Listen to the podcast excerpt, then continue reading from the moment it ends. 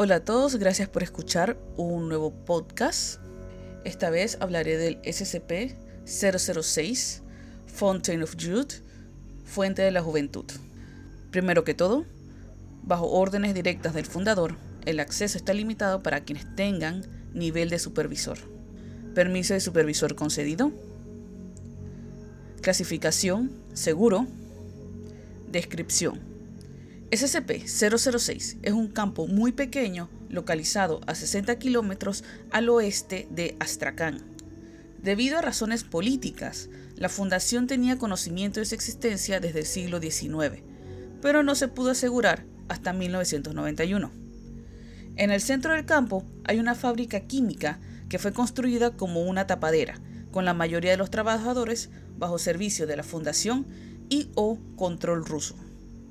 El líquido proveniente del campo ha sido químicamente identificado como simple agua mineral en 1902, pero con la inusual propiedad de ser saludable.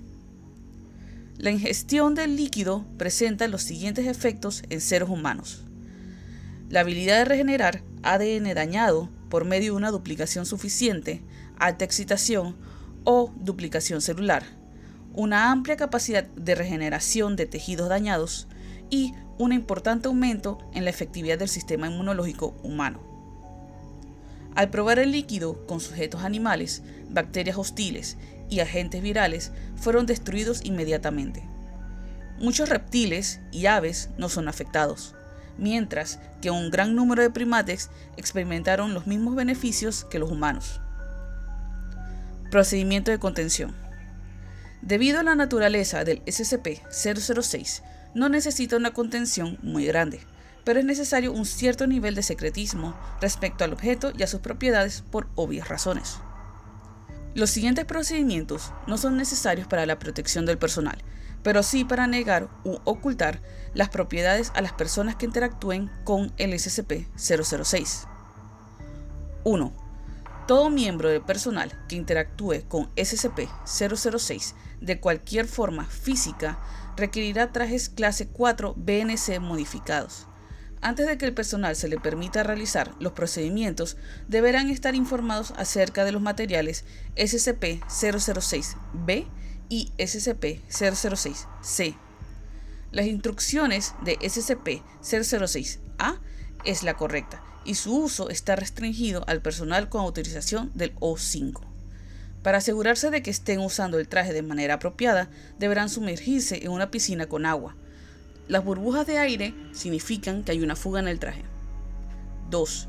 Los procedimientos con SCP-006 deben de llevarse a cabo bajo extrema supervisión.